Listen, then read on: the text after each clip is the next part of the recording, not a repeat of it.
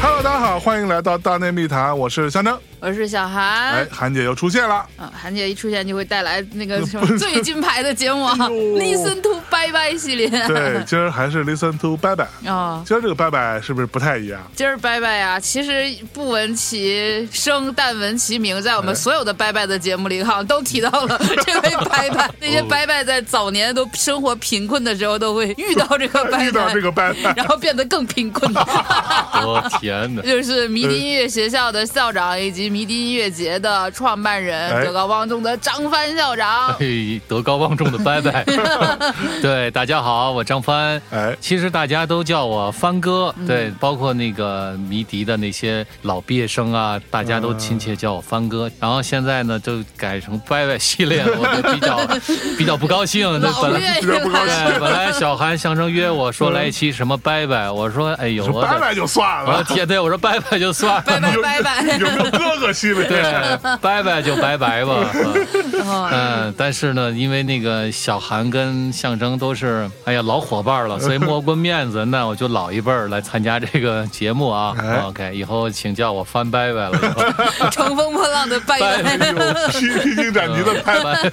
哎，所以之前的那些拜拜们啊，包括什么梁龙啊，包括吴宁月、吴宁月啊，他们长得像拜拜，对。是不是？对对苏阳、对马条都长得都对对显得对对很着急。我长得像哥哥。哎呦，哎，那他们之前在节目里提到你，你有听过吗？听过啊，每次提都别人都告诉我嘛。吴宁月那期太有意思了，对。所以今儿咱们把拜拜找来，是吧？啊，迷笛我就不用过多介绍了啊，应该所有人都知道。啊，迷笛音乐学校也包含那个迷笛音乐节，嗯算是在咱们中国的摇滚乐的历史、独立音乐的历史上，嗯就算是拜拜辈儿的，开天辟地的这么一个作用。对，因为之前跟那个校长聊天，他说了一个惊天大信息，让我都惊了。他说迷笛音乐学校比那个新东方还早一年。啊，真的吗？没错。哎呦，所以咱们今儿呢，势必要跟校长去聊一聊、啊，韩姐是不是？我们是一个有时效性、有有有责任感、有责任心的博客。你看，是不是啊呃，历届就是大家在媒体上看到的一些热点，象征不都好死不死的聊过一些吗？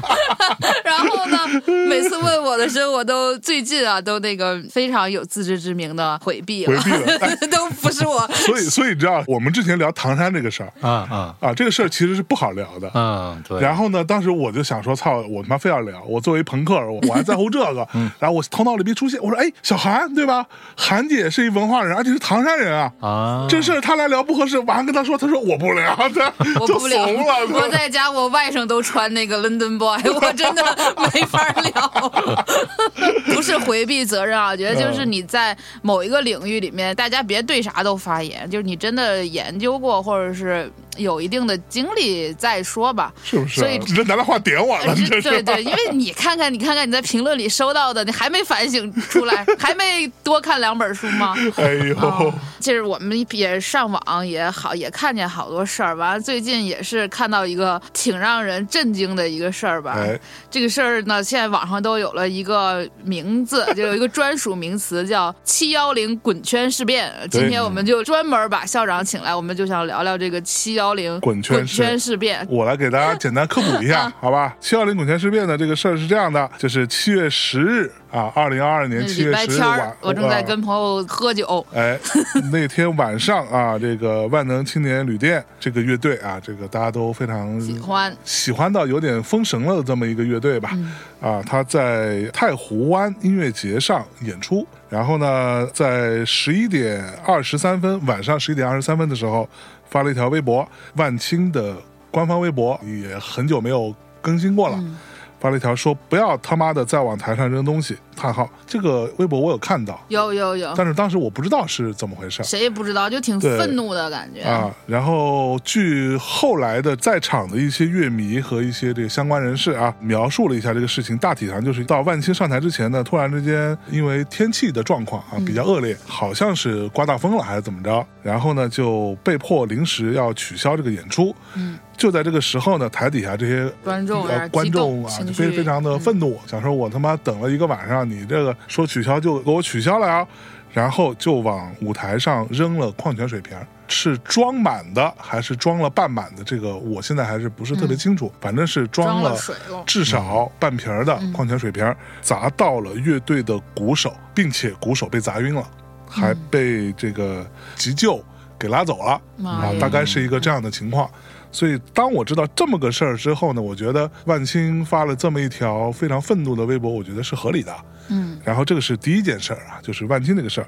然后同时呢同一，个夜晚同一个夜晚啊，远发在生了好几件事儿。远在哈尔滨，祖国的大东北啊，哈尔滨有一个 live house，这个当中呢有个乐队，就是我们之前聊过的一个新生代非常有名的朋克乐队啊，叫脏手指。在演出的过程当中，主唱唱到了一首歌叫《让我给你买包烟》，结果台底下呢就有一个观众扔了一整包的烟，直接正中面门。对，啊，还好当时主唱在演唱的过程当中是闭着眼的，嗯所以呢是没有被砸到眼睛，否则可以说是后果是不堪设想的啊。同时，呃，是不是那一天呢？好像也是同一天，嗯在沈阳啊，也是我们大东北啊，呃，有一个我们也是很喜欢的乐队叫九宝，嗯在这个场地叫做原料库 Live House 演出过程当中呢，发生了一个在台底下有人疑似不满 Live House 站位，身体有过多接触，而用防狼喷雾或者是辣椒水之类的不明液体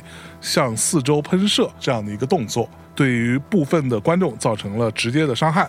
然后同时现场的气味也是非常的刺鼻。嗯，啊，大概其这三件事情同一天晚上发生。好像还有那个柏林护士在重庆，就是大家特别热，然后就开始撒啤酒，但啤酒不贼黏嘛，是所以可能后续反应也不太好，不太好就归了吧不太好。堆儿就把这四件事儿都归成一件事儿，可能就是乐迷和乐队和主办方之间的这个冲撞吧，就非常偶然的在七月十号一个礼拜天的晚上发生了，然后被自媒体也好或者其其他也好，史称七幺零滚圈事变，滚圈事变 啊。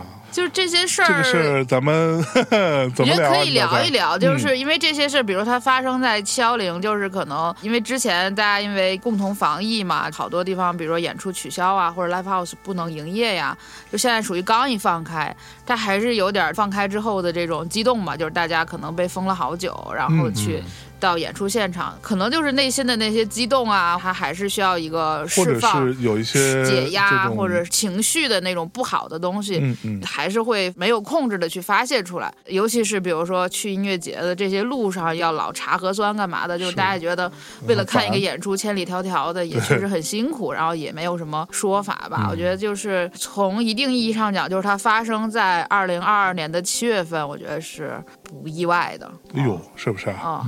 就是除了这个事儿之外，哈，我还看到有人大体上罗列了一下，嗯呃，过往还有发生过一些事情。举个例子啊，嗯，比如说二零二零年的时候，我们的好朋友法兹乐队是吧，在舞台上有遭遇到观众上台抢麦，这个都有，那个痛痒不也是吗？就是演出的时候，然后上去十几个、二十几个人在台上蹦蹦迪迪，完了合影，，但也是在那种特别封闭的那种密闭的那种 live house 里面，对然后就很危险。你要当时就高虎不也就慌了嘛，就是有点口不择言，但后来就也被大家把这个事情放大了。没错，嗯，那这个事情其实我们可以先从，就是我不知道你们怎么看啊，嗯我先说一下我的观点啊。首先我们说万青这个事儿啊，这个事儿呢，它在我看来是一个我这个嘴比较臭啊，我就随便说了啊。嗯我觉得是主办方的问题是很严重的，就是不是说单纯是主办方的问题，但主办方在这个当中是有一个很糟糕的一个情况，就是他的安检或者说现场的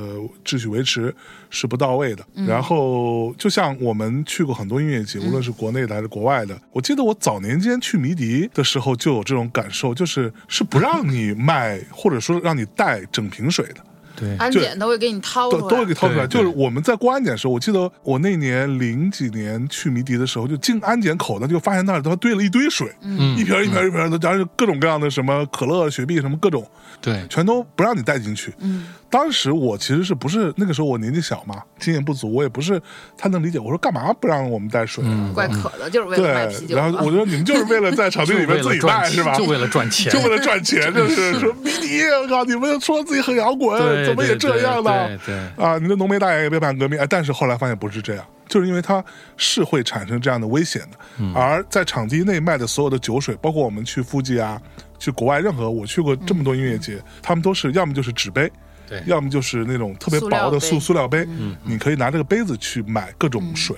你这个杯子，就算你有再大的问题，你扔出去了，它不是一个密闭的，对吧？它是液体会洒出来，对它不会形成危险。嗯说实话，我觉得这个东西你砸到鼓手，或者说你没扔那么准，你砸到了前排的观众，这都是非常危险的事情。嗯，所以我觉得这个是主办方本身没有那么专业，或者说经验不足吧。但我是觉得，因为我不知道现场，就是我去过好多音乐节，而且我是自带那个萧敬腾体质嘛，这个大家好像也都知道，就是我去哪儿反正哪儿都下大雨。是，然后刮台风啥的，我比如咱去富吉啊，或者是每年富吉回来还去那个东海，东海音乐节，还有春游，反正是因为我黄好几摊儿，就就也不是黄，就是出都他妈烂你！啊，然后就是那种我觉得在附近就超级大的那个大雨里，但是他去摆舞台，因为我过那个桥，到现在印象还特别深，就是到 LCD Sound System 那块儿，就是大家就是在大雨里是可以演出的，对没有办法说我下雨了我就不演出。嗯嗯，刮风的时候我记得特别清楚，就是东海的时候刮台风，他后来就是那舞台就直接命名成那个台风叫玲玲，就直接叫玲玲舞台。他就把那个舞台那所有的那个兜风的那个布，还有那个帐篷里的布，他就全都拿小刀给划了。划了之后，他就还能演，就是这帐篷也不会飞啊啥的。包括有一年春游的时候，也是当时主办方为了显得自己 chill，就全都拿竹子搭的那个舞台。结果就 下大雨，下的巨大无比，那竹子都塌了。完了，他就连夜又把竹子都拆掉，改成钢结构的，然后大概改到夜里两点。夜里两点的时候，第一支乐队上，但是所有比如说知道下雨的不去了也就不去了，但是在场地里的他也就一直在等这个舞台的这个改造，嗯反正也没有说不耐烦到要扔东西或者是怎么样，就大家可能还是那些音乐节，因为时间比较久，就是去的观众可能也去过好几届了，他可能就知道这个。是怎么玩呃，的？怎么玩儿，就是可能会耐心的等一等啊，或者是怎么样吧，就是这种，我觉得是一些做过好几届的音乐节，他可能有一个观众和这个音乐节本身调性互相的一个匹配。嗯，呃，包括就像你说的，那如果你的主办方足够有经验，其实比如说一些不是特别极端的天气，但是也是可以通过技术的手段去解决的嘛。是就我也说不好，但是首先就是说出现这种事儿，肯定就是大家都急了嘛。对，就是那急肯定有几方面的这个原因，但是嗯比如说一些极端的状况，那是谁都遇到过的，有解决的好的，有解决的不好的。迷笛也遇到过这种比较极端的对对，，还经常遇到，三十年了，年年刮台风啊也。二十年，二十年不是三十年了，二十年，迷笛明年就迷笛学校明年三十年了，啊。嗯，对，太多了。对所以，那我们在讲说迷笛音乐节的话，嗯那遇到过啥极端有没有遇到过这种？对，迷笛音乐节其实一直是在风雨中走过来的，各种风雨。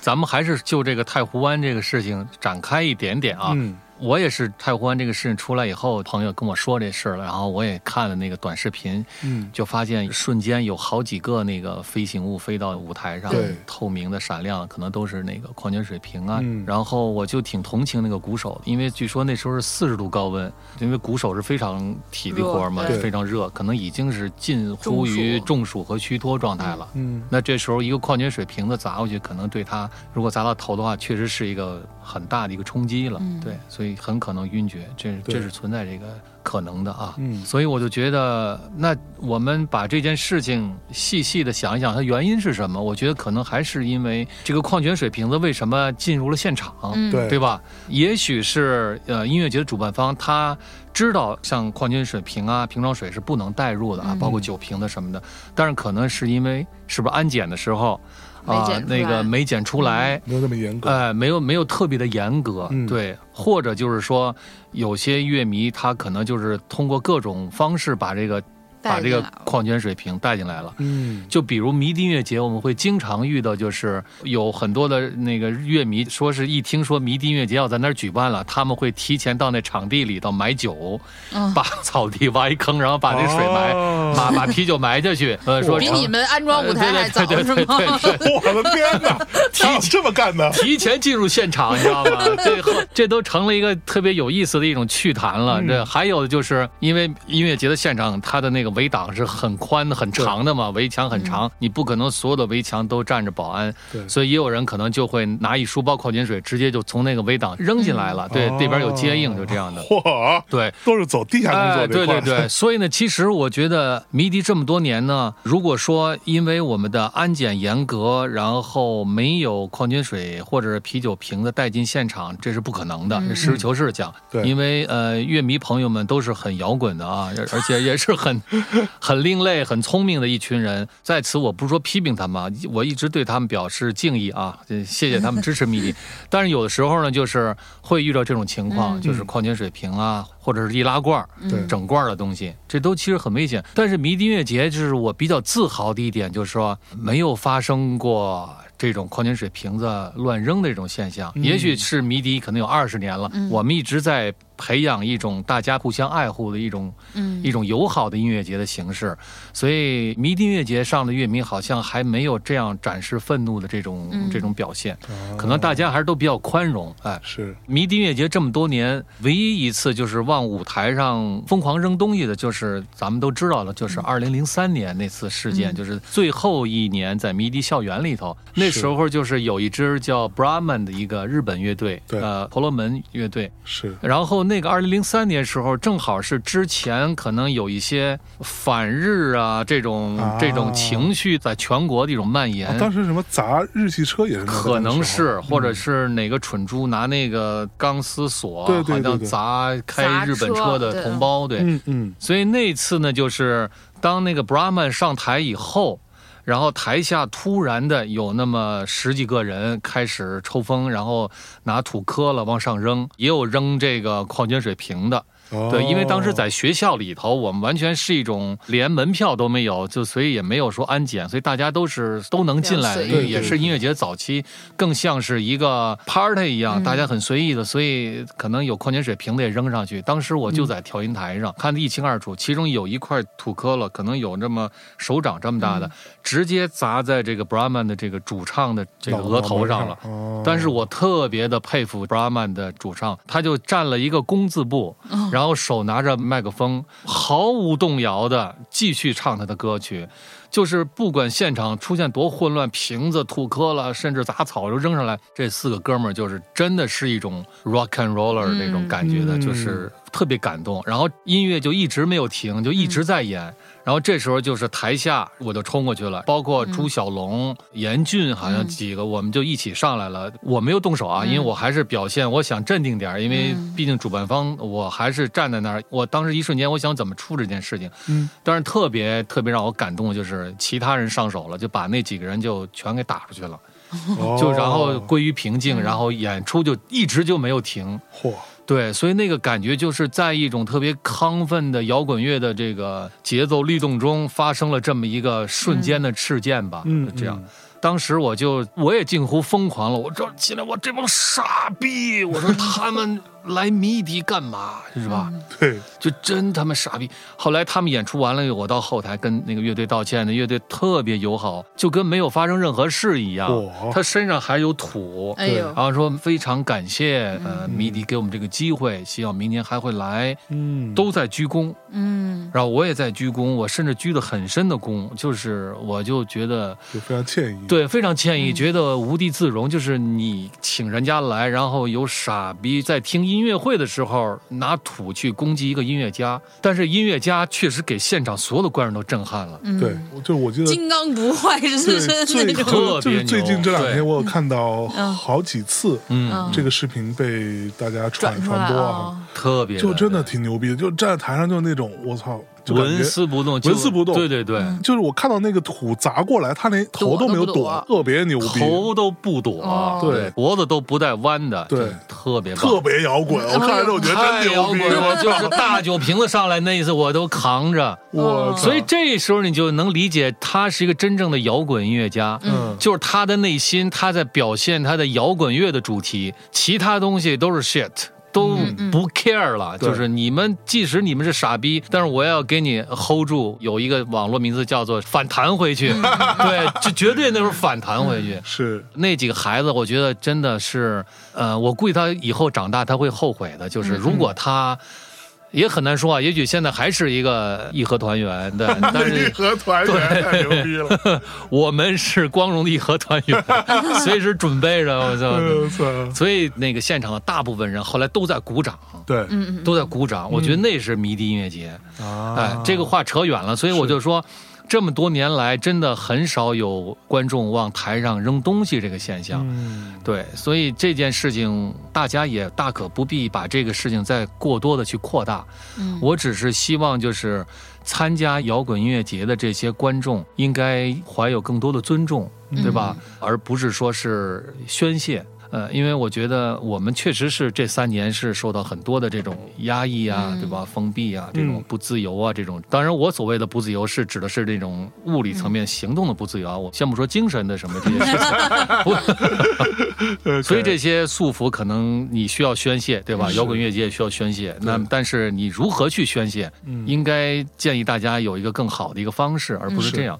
呃，另一方面来谈，就是也许是这件事情因为刮风，然后演出。暂停，或者是宣布终止，我觉得这个我们是可以去探讨一下的。就是迷底也遇到过大风，呃，包括那个当时一一年我们在日照做海洋迷底的时候，那当时就哦我就是在，我跟你说，对呀、对。不 不赖我吧？你 不在是吧？我在，我你也在。在是吧？都他妈赖你！我靠！就是那，我天哪！原来根儿在你这儿、啊。对，就各位音乐节的主办方，如果听到这个节目，以后小韩，对你们尽量把他列为不要黑名单。请我当 KOL，或对，最好把他的马变红。哎对对对对，就 那那年，你知道，就是有一叫葵花，呃，嗯因为那个台风它编成不同可爱的名字，那年葵花说马上登陆。是，对，但是最后我们跟公安和城市的那个领导沟通的，还是说随时注意这个风的动向。当时已经起风了，嗯还没有很大，但是一直演出。呃，包括痛痒在最后演出的时候，乌云突然闪开了一个缝隙，然后一道金光啊金光，射进来，他在唱《生命中最美丽一天》的那时候，妈呀！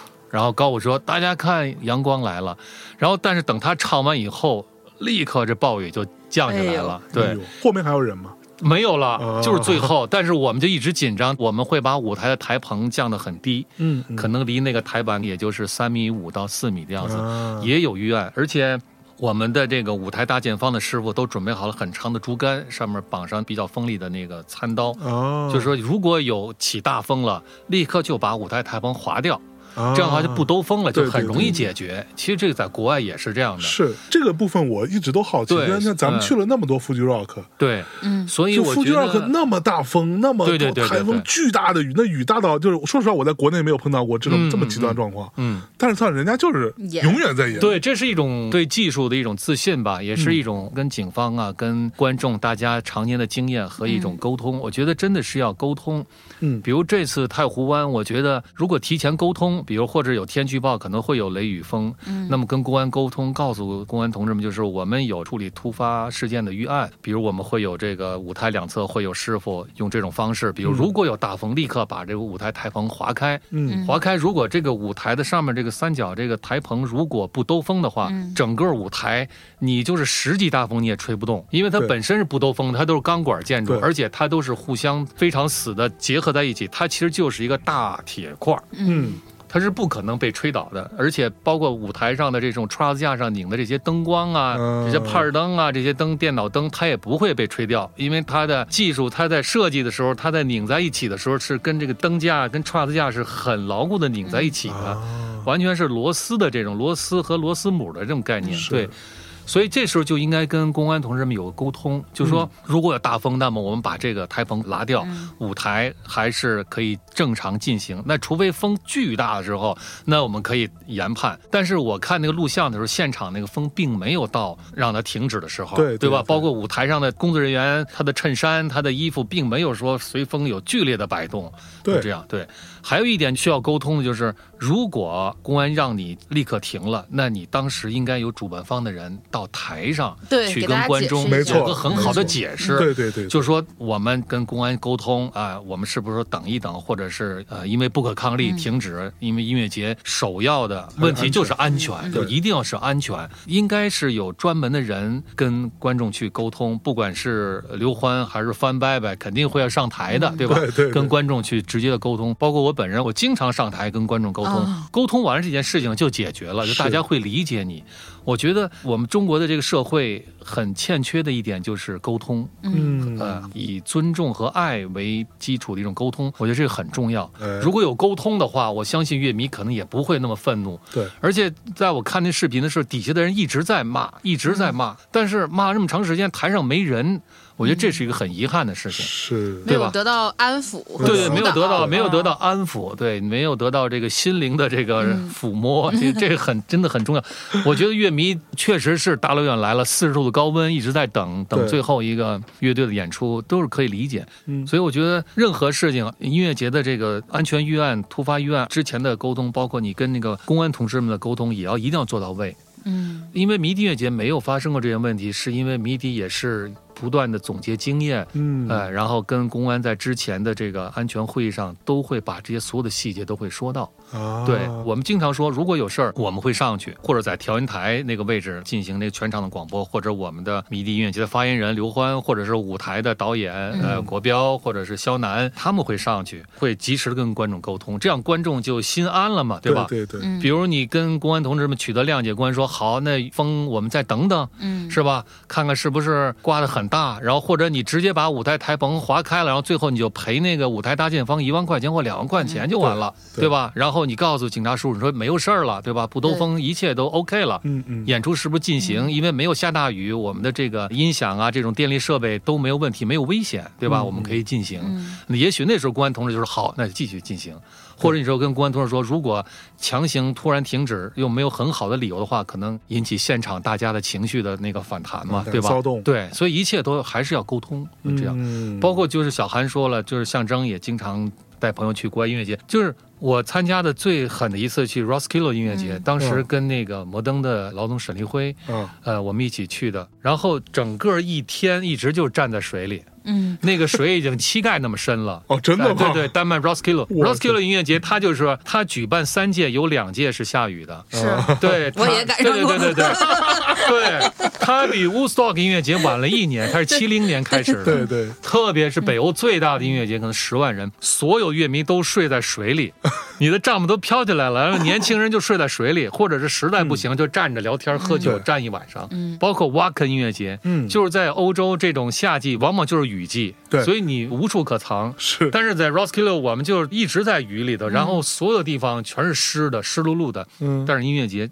继续进行，嗯那就是因为你做好了预案，做好了防护，对吧？你的电器不跑电，对然后你的风你可以抗风，就这样。是，对吧？所以迷笛音乐节我很自豪，就是即使下雨，乐迷来了就是在泥里头玩，对吧？对所以人说。泥笛音乐节吗？对对，泥泥笛音乐节嘛，泥笛音乐节对，大家没有任何的抱怨，哎，甚至说盼望要有下雨，我们就更爽。讲一个我自己的印象，嗯好像是嗯是零几年啊，我当时去迷笛，嗯，好像是零五年还是零六，我都稍微有点记不清了。嗯那个雨下大呀，然后我就看到雨下大之后，然后乐迷就感觉他哎好像挺好，然后就对在爽吗在里面开始滚，对对对，然后撞着，就那嗯种反而更自在、更放肆，对对对对就。这种状态。然后觉得我靠，大家都疯了，太牛逼了，感觉。啊，包括一零年嘛，特别有意思，就是不插电嘛，最后结束是一零年，最后到那个痛痒之前就开始下大雨了。对，哦，那年我也在，对，在吧？对对对对下大雨，但是因因为怕安全问题，所以把电停了嘛。对然后告诉乐迷说稍微等一等，就是我们已经有刘欢在台上说，请大家等一等。那么因为呃下雨，我们要检查所有的电气设施，然后然后乐迷就很安静在下面等。对。后来就是因为设备方觉得会有安全隐患，哎，于是就上台开始了一个特别这个经典，就是不插电演出了。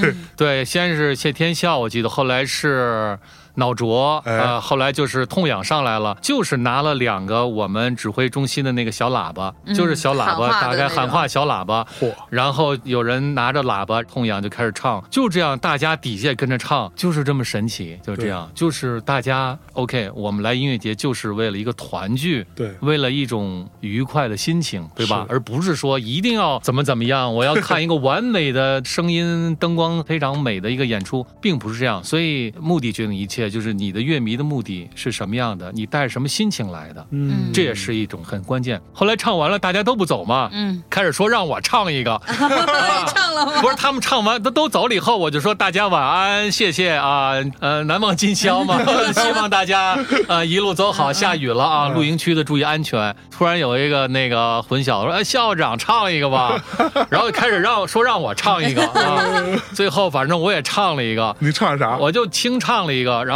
就唱了一个那个瑞士的一个民歌，叫《卖花姑娘》那个啊，哎呦，还走这个路线，对对对，特别温柔的唱，特别深情的。迷你的校长那么民谣了，原对来。对对，结果故意给下面人也都唱酥了，最后实在不好意思了，就 哎晚安了，就就散了，就特别美好的夜晚，对。是是是，所以我觉得，不管主办方、还有乐迷、还有这个公安的叔叔，其实大家都应该怀着一个美好的一个愿望去参加一个美好的一个盛会，是吧？这是关键的。所以我相信全国现在每年可能有上百个音乐节，嗯大家的初心都是对的，对吧？嗯就是摆脱一些物理的束缚，嗯然后去放松自己、放空或者放飞，不管怎么说，就是要一个愉快的东西。嗯所以这次太湖湾，我觉得其实就是一个小插曲吧，对嗯吧？未来大家有经验的话，大家都可以呃让音乐节继续嘛，就这样。对，嗯，那脏手指这个事儿，韩姐怎么看呀？脏手指是我最喜欢的那个年轻乐队之一，被对人家对撅的，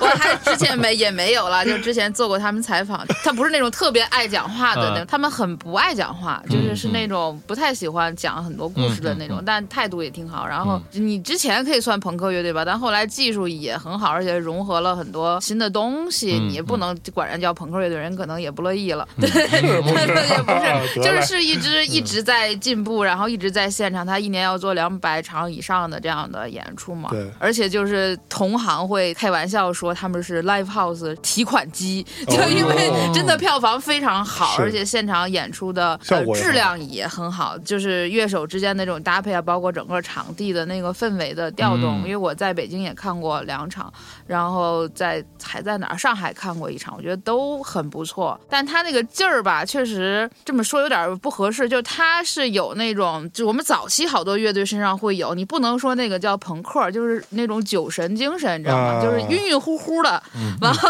赖赖赖赖唧唧赖赖的，唧唧的，有点就是酒神那一挂的都这样，早年边远什么不都九是川菜那对都这德行对，，他就是是有点那个，也是一种舞台的戏剧感了，我觉得。但这个东西我自己啊，就是我这么说有点就是自以为是了。但是我抛出一个观点，就这个跟比如说像哈尔滨啊或者东北的那个演出市场，大家常看的。东西有点不太一样，就是因为好多哦东北就好多就是重型的会去特别多，啊他们本身也是喜欢重型乐队的会多，嗯。就是像张手指这种不太好定义的乐队，尤其他又是这种偏酒神气质的这种乐队，他们可能觉得很好，嗯。或者我没看过，哎，这新鲜，或者这歌写的有意思，跟我之前那个哎呦呦哎那可能 不不一样。他想表达的可能是一种欣喜，或者是新奇，嗯。或者是奇怪，对他产生的一个新的刺激，扔东西的那种表达是嗯，不不太合适的，对对，嗯他可能当时也没有那么多反应，就有一点猎奇，又有一点不尊重，然后又有一点不知道怎么表达。我刚才还在聊天的时候，我第一次看摇滚演出，就是第一次看舌头的时候，我就吓傻了。我也不知道，就站在舞台，在那个举手，看所有人都在举手，但是好像怎么晃指头，我好像晃的是中指，我就 对不起啊，那个舌头乐队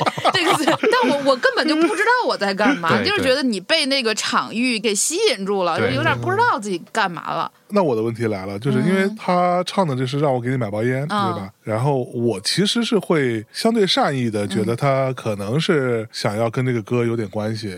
然后就哦往台上扔了包烟，但早年啊 Cars 不是有好有歌叫那个中南中南海嘛，就海都往台上扔扔往一根一根的那扔烟，但。都是一根儿一根儿的扔，这就就东北大生活好了吗哥，东北大哥生活好了一包一包的扔。东北大哥一包一包的？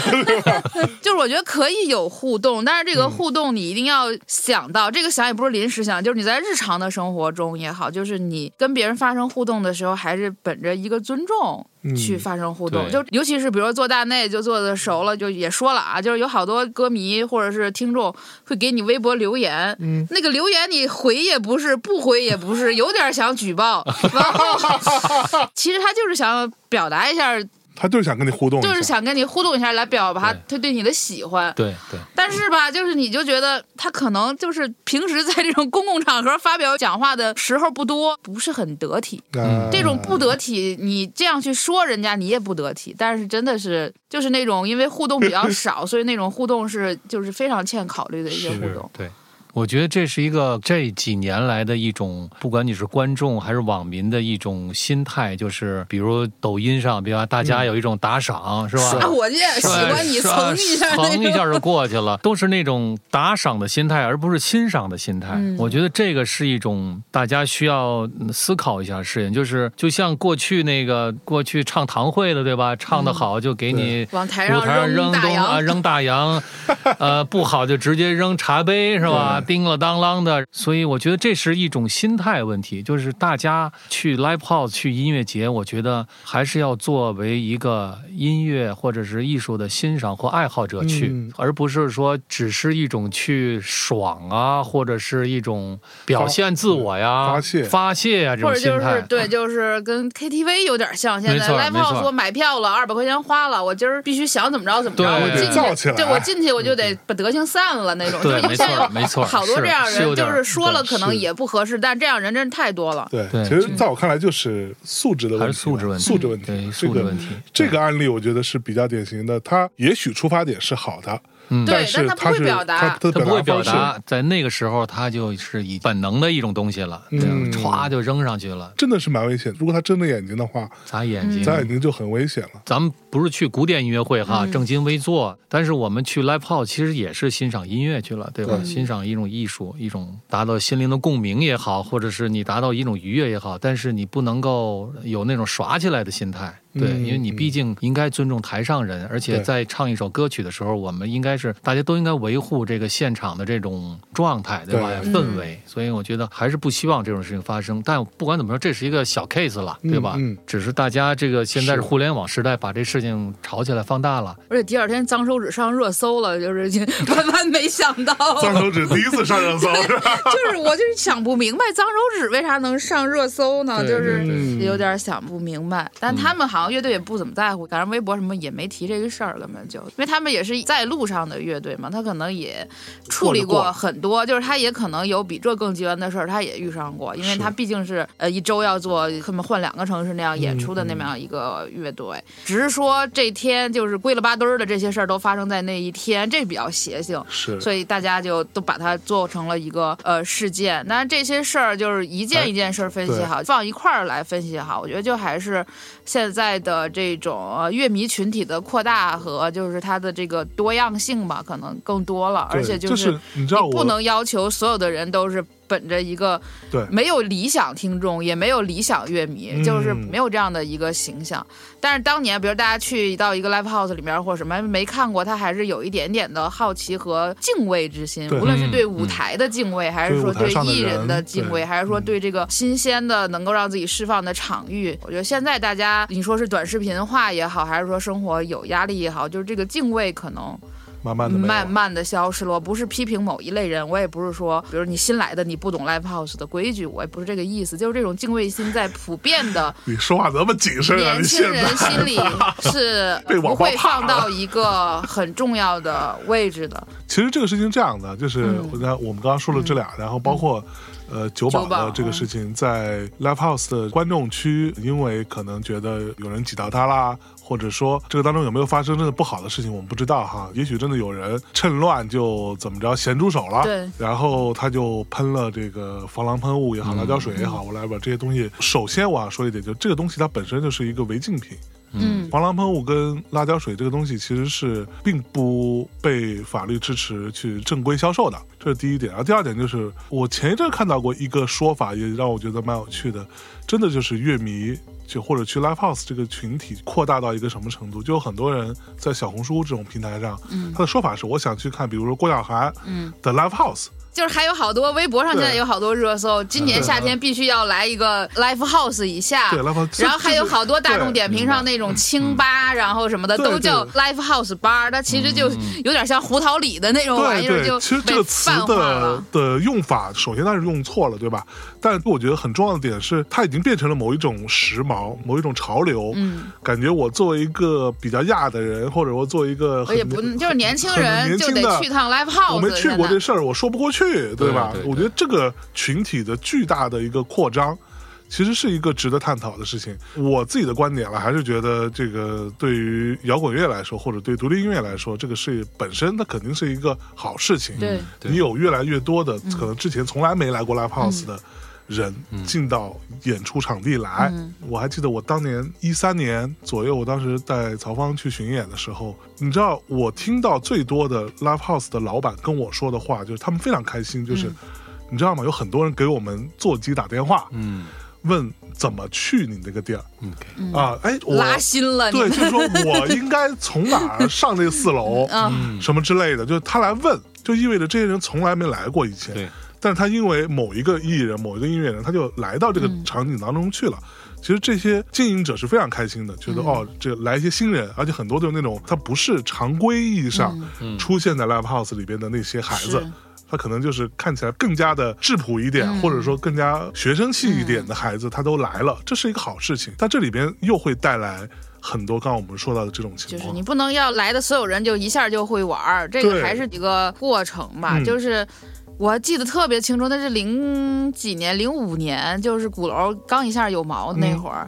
那会儿我也刚来北京两年，之前你去什么女人街那边看演出，或者去无名高地看演出，嗯，对吧？那会儿毛，我当时进去的时候，大家其实都有点怵，特别黑，里边 是贼黑，就是没灯，啥也没有，然后就是一拦一大铁栏杆，然后就是一个舞台。但那会儿人家就会普及给我们说啊，这就是 live house，日本的嗯 live house 就是这样，里头不可能又有餐桌，又有小台灯，又又有那个椅子，一边吃饭一边看。就是你去的什么新好运什么，不都是这种地方吗？毛来的时候我还没去过日本的 live house，名字也是源于日本的，是就是比如说你在东京啊，或者是大阪呀、这些地方，它专门就是为了演出的，它所有东西都极简，它就是给你一个空间，就是享受音乐。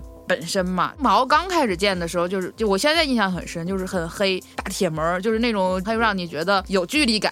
这个对于我来讲，对于一个刚来北京两年的孩子来说，也是怵的。但是你后来，比如说 live house 各地也有了，上海也有了呀，然后什么成都什么这种地儿也有了，它其实已经完成了一个就是在圈内的一个普及。嗯，然后像我们刚才说的什么小红书上的 live house、大众点评里的 live house，现在我觉得是一个呃出圈吧，这种出圈儿，可以把它简单的归为是月下之后。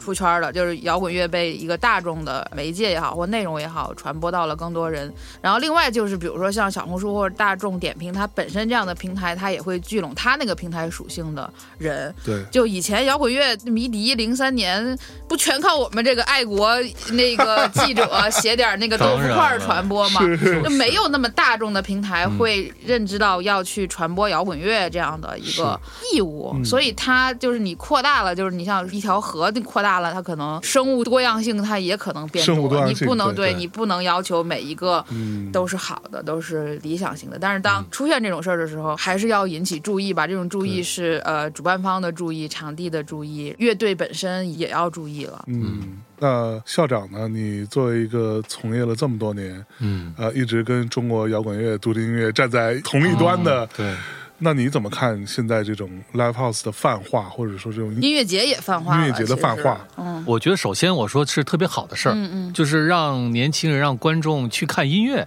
嗯，这个是特别好的事情，总比干别的强吧，对吧？哦，哎，对，比打麻将好点儿，好 好多了，对对对，而且这么多的乐迷也好，或者观众也好，或者凑热闹的人也好，他去买票，哎，他就无形中他会支持这个摇滚乐队或者是独立音乐人的，支持他们的生活，支持他们的收入，嗯对吧？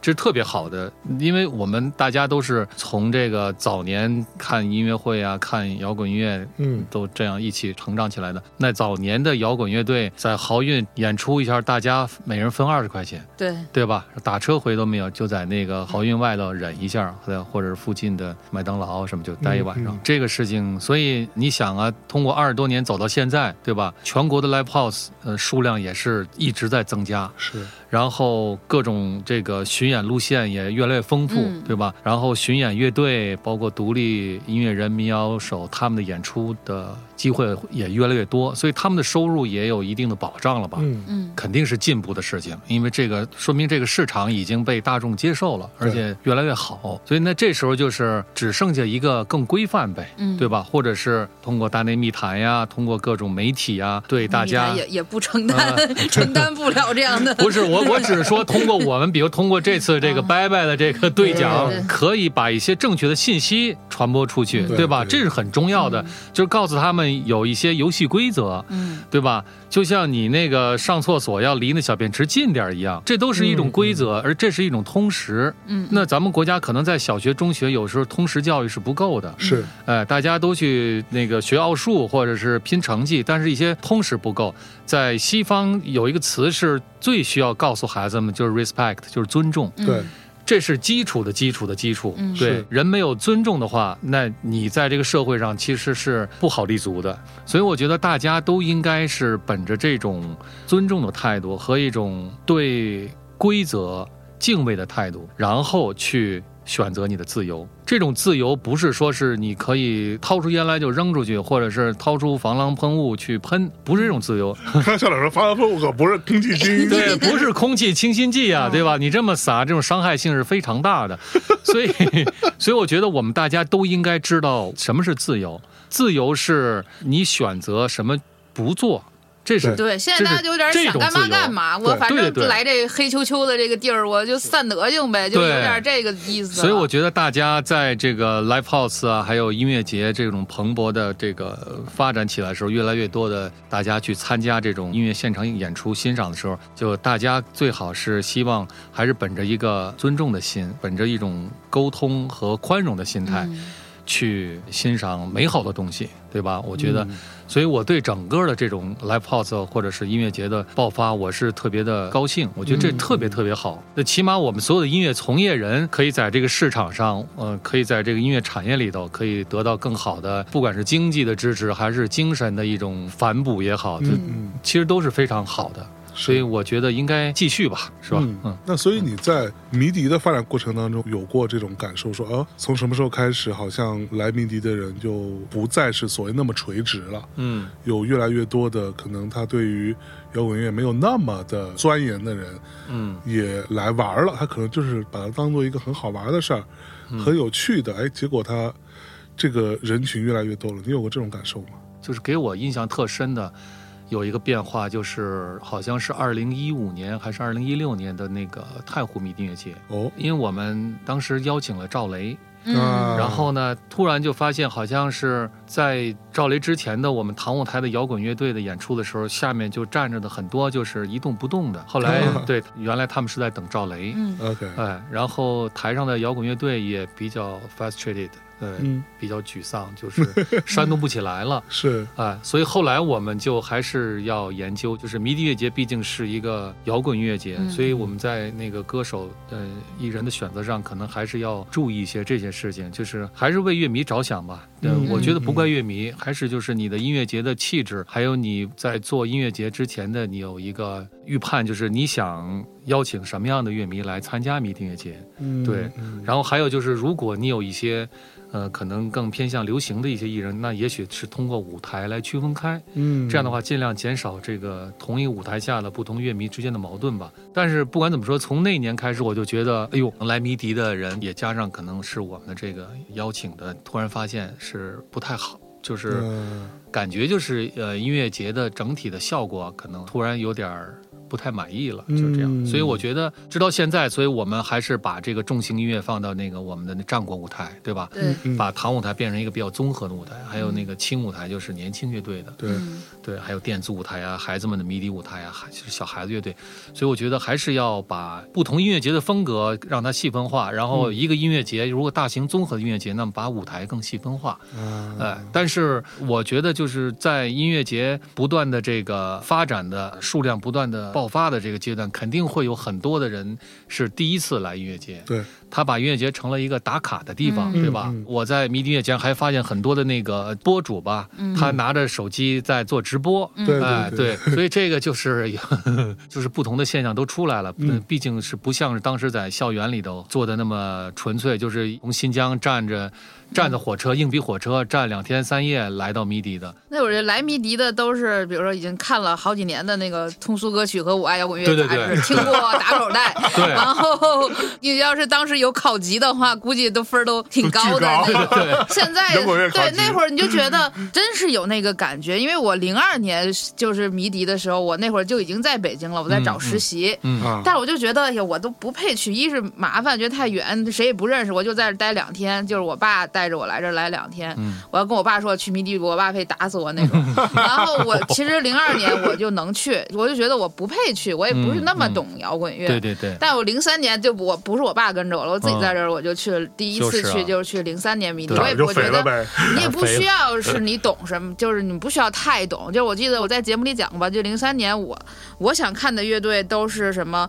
呃木马呀、声音玩具啊，啥这些，嗯就是是你觉得比较美一点的。结果对对对我现场圈粉二手玫瑰，这是世界上最牛逼的乐啊队。对对对，梁龙，梁龙说了，二手玫瑰迷笛接客，直接就开始了。然后就是你有很多惊喜，其实是在这个里边的，就不一定说我非要去这样的一个音乐节上，我一定要看哪个乐队，或我一定要去唱哪首歌。嗯嗯。哎，我还记得一次，就是零八年迷笛的时候，不是就回学校了吗？没有在那个公园里面，就是回学校。雕塑公园，呃呃，没有没有在公园里，就零八年就回到了学学校然后当时，然后就是在校园里特别冷，也是木马开始唱《飞飞转》，然后嗯。我就站到了那个校长旁边，我说、嗯听这首歌的时候，旁边一定得站一个帅点的男的。对对对对对对对，温暖了。你怎么啊你目力所及？目力最帅的所及就是校长了。拽住了校长的，对对把这个歌对听完。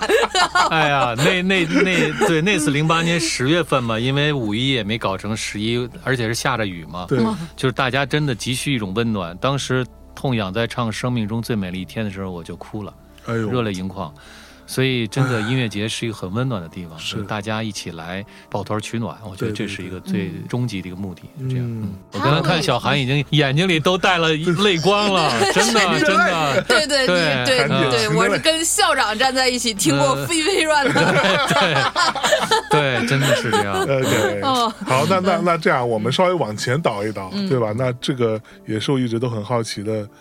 校长最开始你是受什么样的嗯摇滚乐的影响？怎么就怎么就觉得说校长了？摇滚学校的我我就我就得跟这事儿过不去，我得干这事儿。我是这样，我在初二的时候呢，我就拿着把笤帚，然后比划着弹琴。后来我初二们对对初二那会儿是八四年、八三年的样子，嗯八四年对那个时候你就听过摇滚乐了，对，因为八零年的时候，我父亲去澳大利亚，嗯。然后他是那个中科院的，嗯，作为当时的改革开放以后，可能是呃最早的一批的那种访问学者去澳洲哦一年的时间，去墨尔本大学和拉 trobe 大学，然后一年多回来的时候，他给我带来了两盘那个磁带，呃，都是难道是 ACDC？那时候还没有 ACDC，、嗯，呃，那是有 Beatles，有大门，还有那个 Rod Stewart，呃哦，，当当时呢，他是他的系里的几个美国的教授，嗯从黑胶都给他翻录，就是拼盘儿。嗯那么这两盘 CD 是印象特别深，是 TDK 的，都是九十分钟的，所以满满的嗯啊。然后正面的第一首歌曲就是 Sailing，就是 Rod Stewart 的 Sailing。当时我还记得，我问我爸，我说这个是男的唱的还是个女的唱的？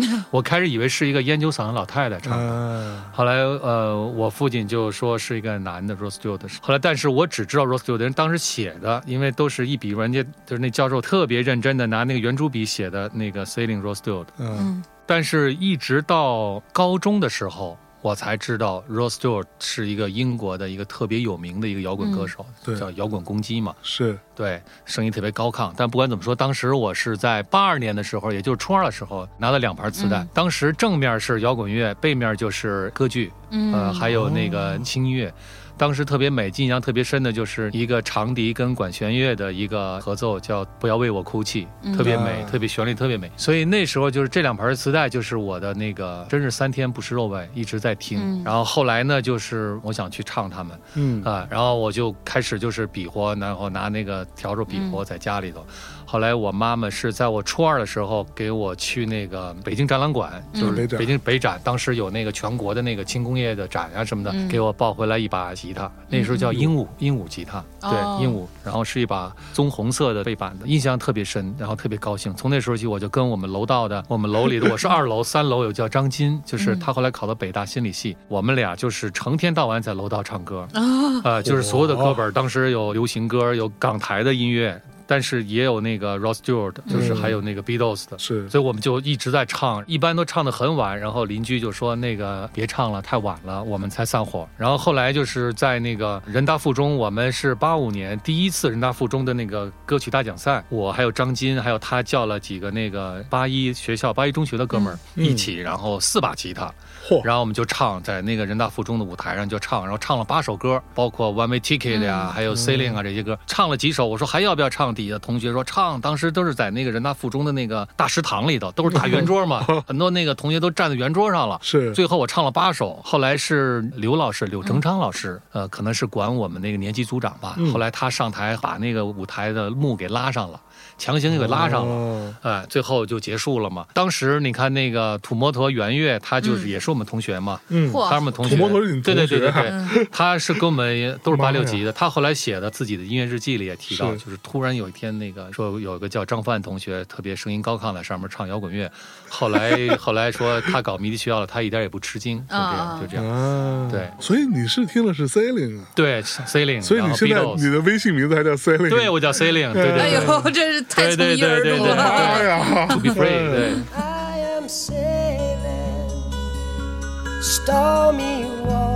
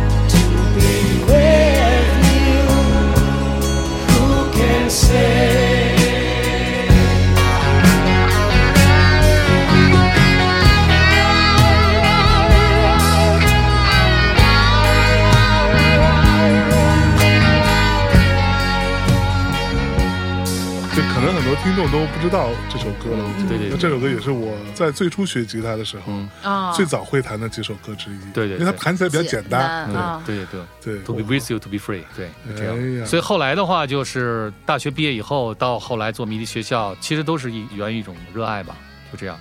然后后来开始做音乐节，其实就是我们迷笛学校九七级，我们从九三年开始，后来到九七年开始有两年制，开始有越来越多的乐队，嗯，小乐队。后来到两千年，我们一起来。呃，觉得应该我们做个音乐节，做音乐节。对，这样才开始诞生了嘛。是，那这样啊，这个因为呃，马上迷笛有一个很重大的一个日子，嗯，哦，三十年，对，迷笛三十年，对对对。是明年还是今年啊？明年。明年，明年是迷笛的三十年。刚才不是说了比新东方早一年吗？对，嗯，所以呢，这个迷笛三十年时候呢，我们到时候自然再把校长找来，我们嗯这就是他整个这个过程，嗯，中间的各种故事嗯，啊，然后再找来各种人，到时候咱们再好好聊一聊。哎呀，对，咱们今儿呢就先在这个部分浅尝辄止，好不好？但是就是哎。校长也是文青儿开始，就是这个大家一定要知道，就没有人生下来就是校长，也 对对，也没有人 生下来就是校长太牛逼了。不是，我下次讲一讲全中国唯一的一个校长，就是在上大学的时候有两次留校查看，我觉得没有任何一个校长是这样的校长。对，先挖一坑是吧？挖一下就是我们之后再来填。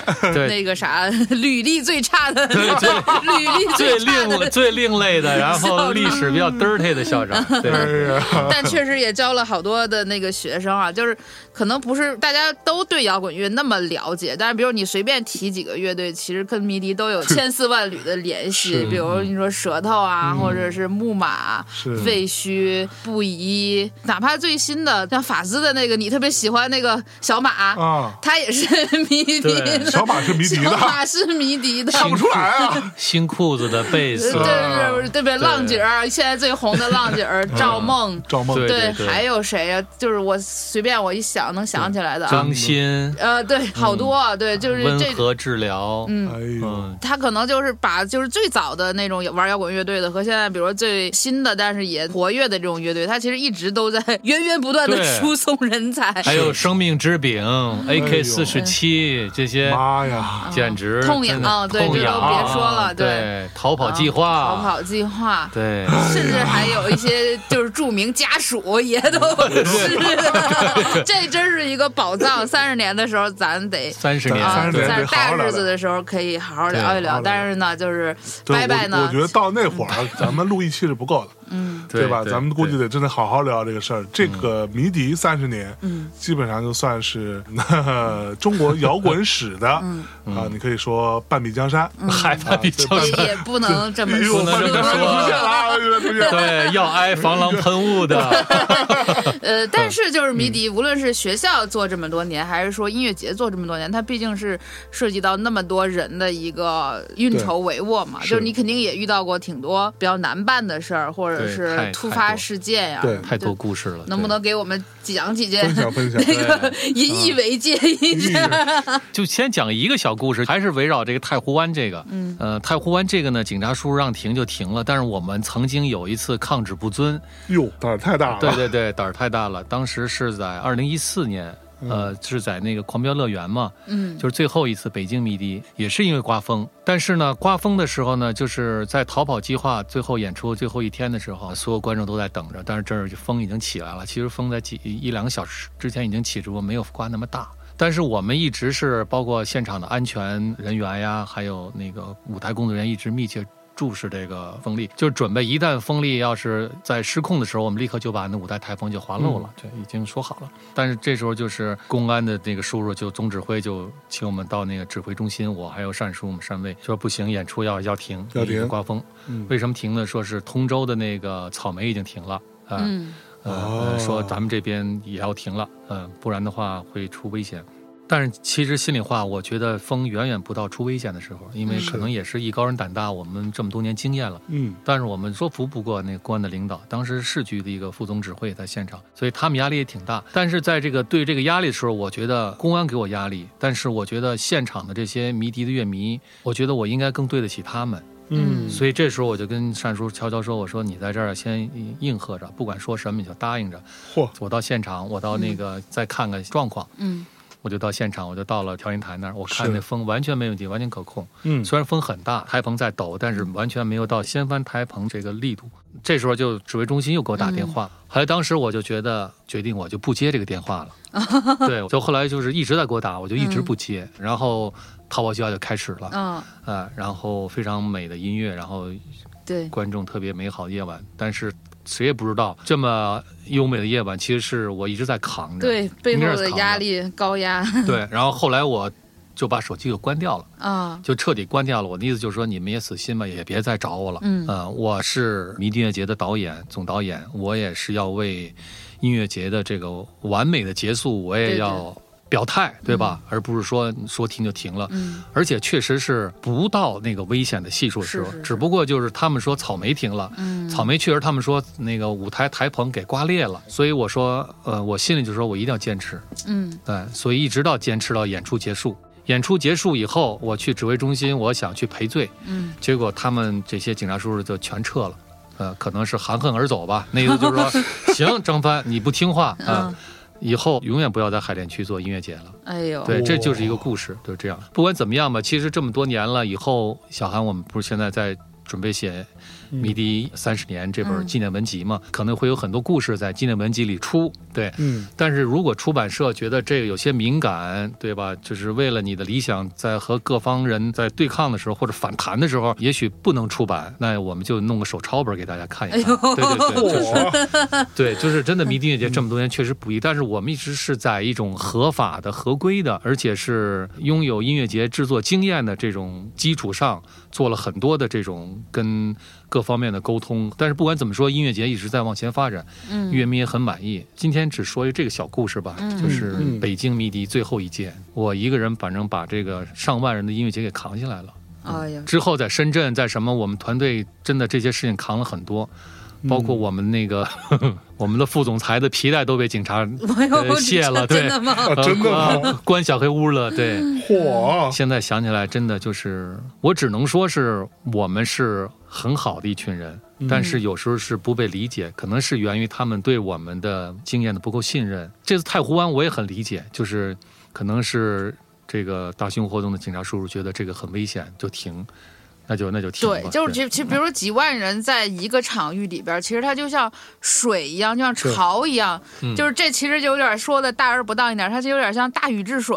对，就是你这个情绪已经上来了，这个你就不要觉得一两万人站在那儿，那个情绪或者那个心情，它不是一个力量，那是一个很大的潮水一样的力量。对对对，你要挖口儿把它疏通开，你不能给它堵上，那堵上，对对，那堵是挺不行的。就是这个，就是，但是大禹治水治治完了，不是对大家都好嘛？就水本身也 也也也没啥。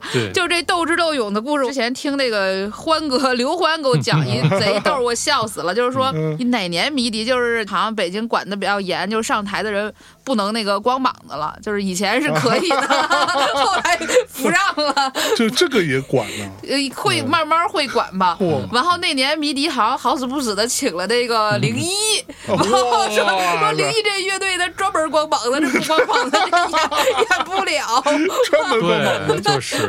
因为他们还要那个穿孔啊，还要对对对。对嘎血呀，不是这么说，不是说他违法，这都是舞台效果、道具道具、道具、道具就是它会有一些这种视觉上的刺激来烘托他那个音乐的氛围，所以他必须得光膀子。然后呢，那个。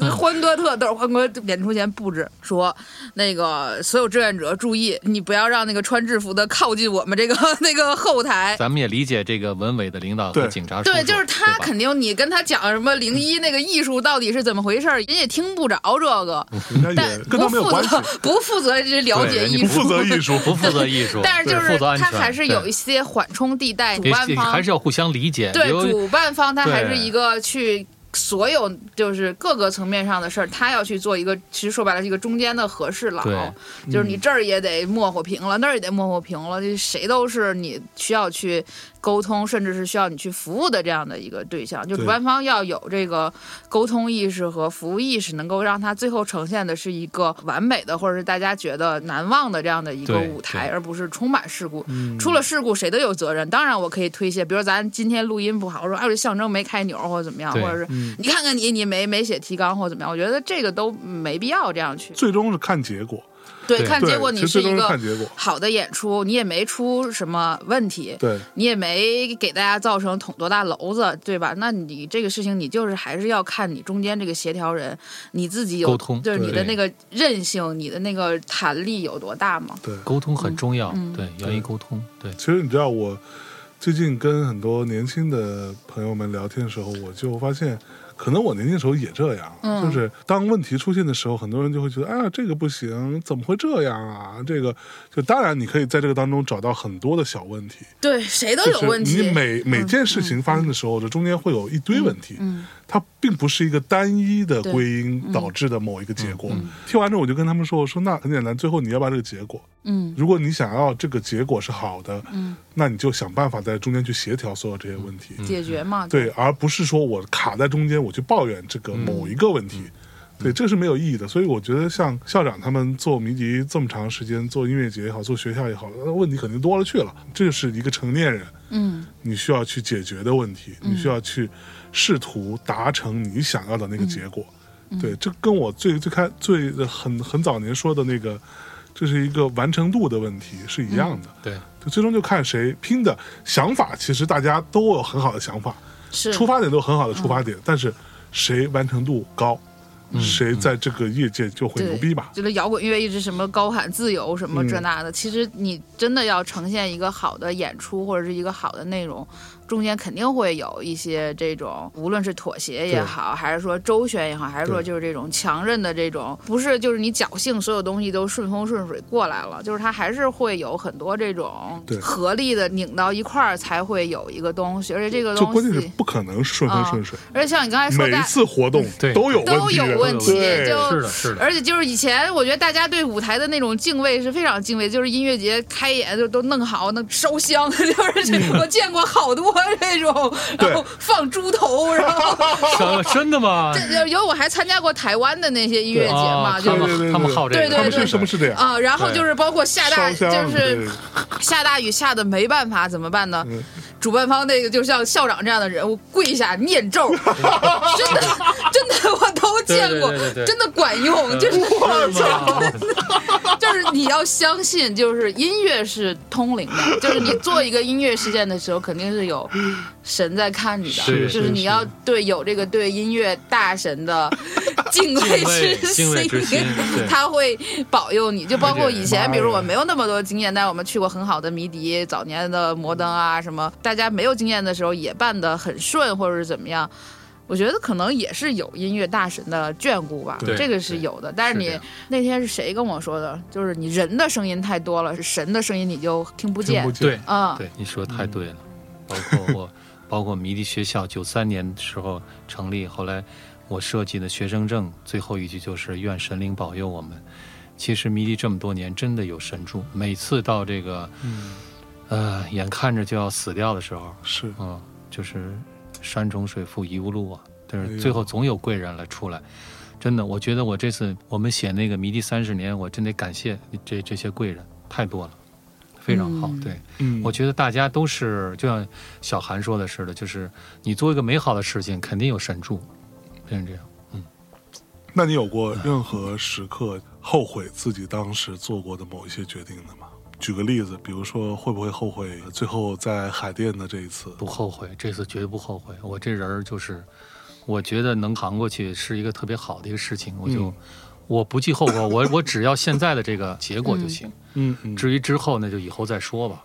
这样，嗯其实迷笛这么多年都是这样，就是我我这人还是比较不忘初心。哎呀，我们都开始讲这种话了，确实这样对对 Listen 对 to 拜拜系列突然正能量了哎起，来。突然正能量对就是就是这样，真的一直是这样。对，是。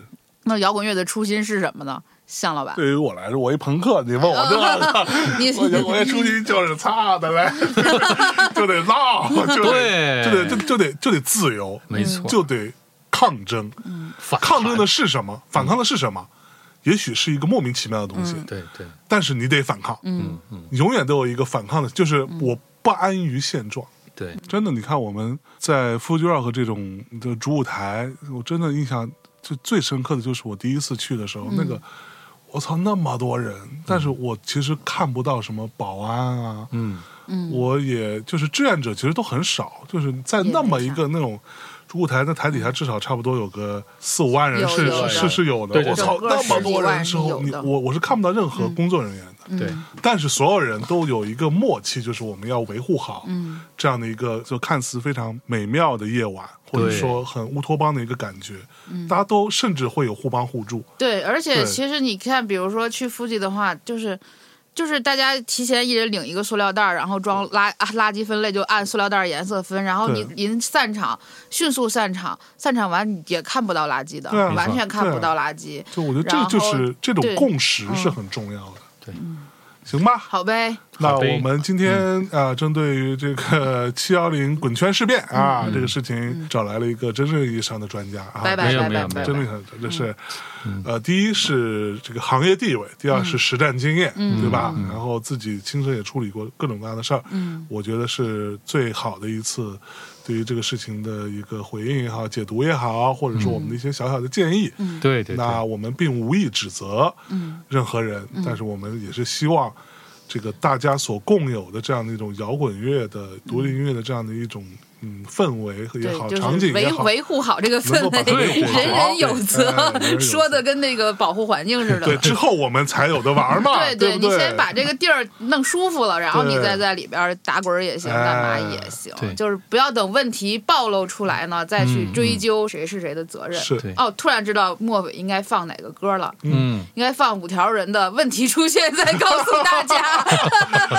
我倒是想放 Sailing。I'm sailing, 嘿嘿，对，I'm sailing。哈哈哈，那你的调起太高了，比拜拜 Rod Stewart 还高，我去。